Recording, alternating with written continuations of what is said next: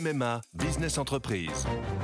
Sandrine, qui dirige une entreprise de conseil, a pris une décision. Oui, cette année, c'est décidé pour ma vie pro et ma vie perso, c'est MMA. Pardon, mais ce ne sont pas les mêmes besoins. Pas les mêmes besoins, mais le même agent MMA qui me connaît bien. Disponible et à 5 minutes de chez moi, je sais que je peux compter sur lui.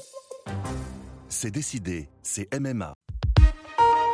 L'éditorial du Figaro. Recolonisation par Philippe Gély. Comment se fait-il que Vladimir Poutine, prompt à jeter ses opposants au cachot pour trois fois rien, ait pratiquement passé l'éponge sur le pire des affronts, la tentative de rébellion armée de la milice Wagner d'Evgeny Perogine, qui a fait trembler ne serait-ce qu'un instant en juin dernier son autorité Pour trouver la réponse, il faut regarder du côté de l'Afrique plutôt que de l'Ukraine, car c'est là que les mercenaires russes sont de loin les plus utiles au Kremlin, bras armés et main gantée pour un minimum d'empreintes.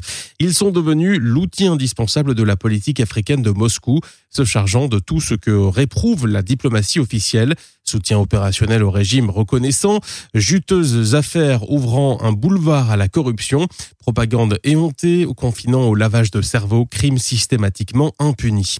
La République centrafricaine a servi de laboratoire à cette entreprise de recolonisation euh, menée sous couvert de neutralité idéologique et d'amitié désintéressée. Appelé à la rescousse en 2017 après le départ des forces françaises de l'opération Sangaris, le groupe Wagner est passé méthodiquement de l'aide militaire à l'emprise politique et au pillage économique. En réformant la Constitution pour garantir un règne éternel au président Touadéra, Prigogine s'est acheté à vil prix une assurance de stabilité.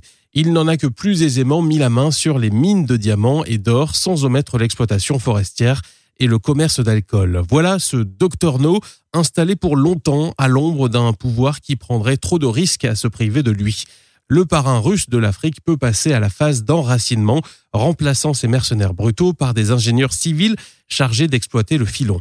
Wagner est déjà présent militairement dans cinq États d'Afrique subsaharienne, presque tous aux mains des jantes militaires issus de putsch. Est-ce un hasard Le dindon de la farce est français, évidemment. Mais il est surtout africain.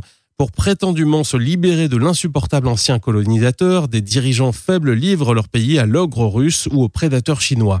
Qui blâmeront-ils lorsque leurs peuples les tiendront comptables de cette folie?